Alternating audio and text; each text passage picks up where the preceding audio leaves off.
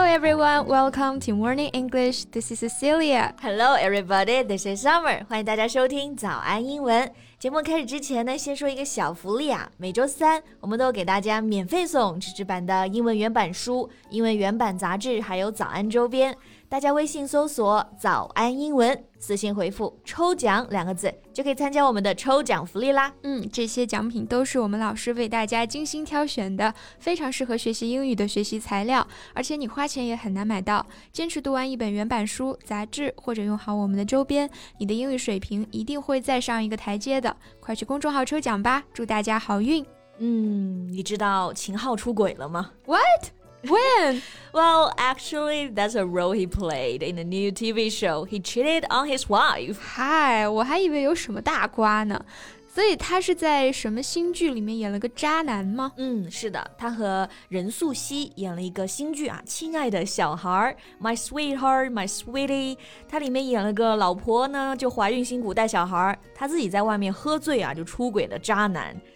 然后他们俩也是在育儿 parenting 这个问题上呢，导致了一系列的家庭矛盾啊。我最近读到一句话啊，我觉得和这个话题就很合适。Making the leap from coupledom to baby makes three is exciting, exhilarating, and wonderful. It's also exhausting, exasperating, and worrisome. Wow. 这些词都很到位，是吧？嗯，就是一方面说呢，生小孩是一件让人很激动的事情，但是另一方面呢，又会掏空一个人或者是两个人吧所有的精力。是的，coupledom 指的就是二人世界，那 couple 就是情侣啊、夫妻的意思嘛。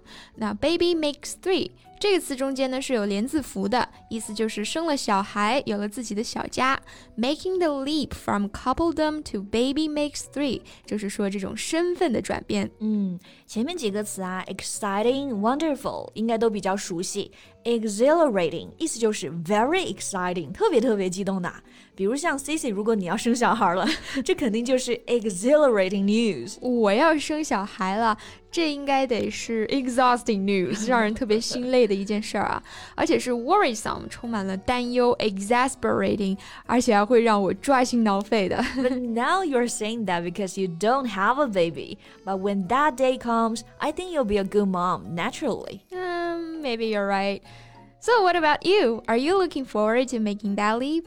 Yeah, I think so. 我觉得撇开我们刚刚讲那些家庭矛盾不说啊，生小孩还是让人有很期待的事情啊。就是其中之一啊，就是我小时候爸妈对我说过的话，我终于也可以对我小孩说了：做你的作业去，上床睡觉去。对对对，还有还有，哎，我数到三了啊。同一个世界，同一群父母啊。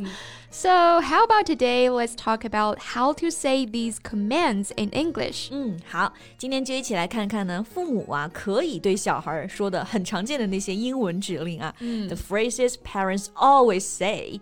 那我们今天内容呢也都整理好了文字版的笔记，欢迎大家到微信搜索“早安英文”，私信回复“加油”两个字来领取我们的文字版笔记。 Okay, the most common phrase must be this one be careful. My dad still tells me this when he sees me using a kitchen knife. Yeah, anytime our parents are doing something slightly dangerous, they will say, Be careful, no matter how old you are. 不管你多大了，父母可能还是会对你说：“哎呀，要小心一点，be careful。”是的，开车要小心，做饭要小心，晚上出门遛弯也要小心，yeah. 去哪儿都要 be careful。那这个 be careful 后面呢，还可以加上 一些介词，比方说 be careful of the traffic，路上要小心；be careful with my glasses，拿眼镜小心点。嗯，of with to do 都可以，而且后面可以加否定啊，be careful not to do。比如说，要小心一点啊，不要把小孩子吵醒了。Be careful not to wake up the baby。嗯嗯，小宝宝睡觉的时候，如果你在旁边跑来跑去，你爸妈就会对你说 Be quiet。哎，我现在不怎么跑来跑去了。I mean, when you were a kid, kids are notoriously noisy. 嗯，是的，是的，notoriously 只是臭名昭著啊。嗯、就是说，小孩子嘛，吵闹是天性，所以就经常需要呢爸妈提醒说 Be quiet。安静点，对吧？但是这种句子呢，有的教育学家现在就说太强硬了。你经常用这种命令的语气对小孩说呢，是会有副作用的。So, what can parents say when their kids are noisy? Set an example by being silent? no, maybe you can just change the way of asking. Instead of saying, be quiet, parents can try saying, Please use an inside voice. Inside voice 意思就是里面的声音，其实呢就是表示小点声音，嗯、所以呢这里是换了一种说话的方式，是吧？嗯，是的。Please use an inside voice，你听这就不是一个直接的命令，而是一个请求吧，就也可以给孩子一个选择，让他们自己来选择用更小的声音说话。Ah, parroting is tough. Yeah, tell me about it. okay. What do you have in mind? The phrases parents always say. 嗯，这个词啊，应该没有家长没说过，就是乖。嗯，那确实啊，夸一个小孩呢，就会说这个小孩真的很乖，很听话。嗯，但是在英文当中，可能大家就不知道怎么翻译啊，乖。 docile or good girl? good girl, good boy，是用来夸 Stacy 的啊，不不，是用来夸家里的猫猫狗狗，对吧？猫猫狗狗听话，哎，乖。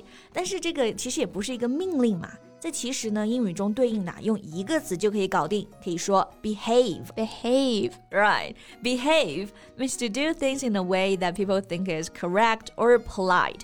B E H A V E behave，它平常除了表示行为举止表现，还可以表示啊，说这个举止是很得体的，很有礼貌的，所以可以直接说 behave，就是告诉你小孩要乖，规矩一点，好好表现。 Right, to be good, to be correct, to be proper.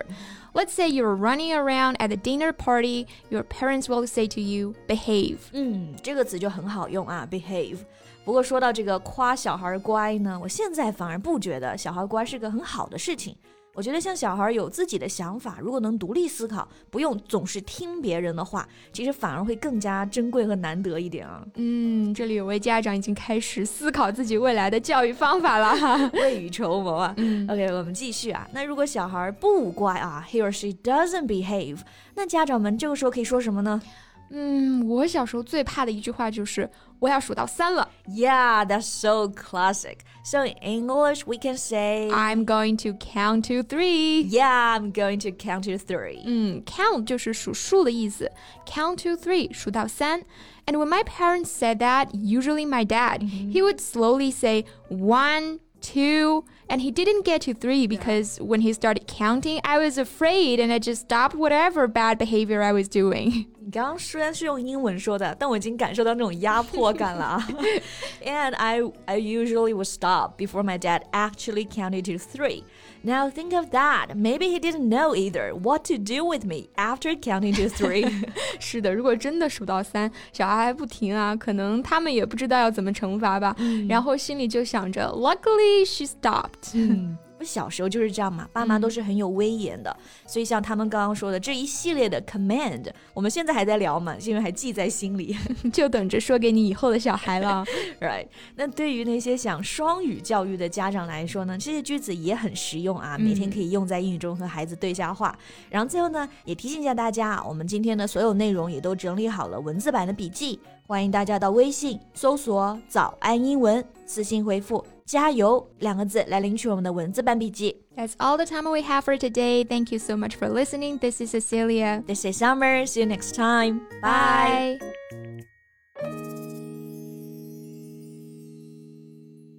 This podcast is from Morning English. 学口语就来早安英文。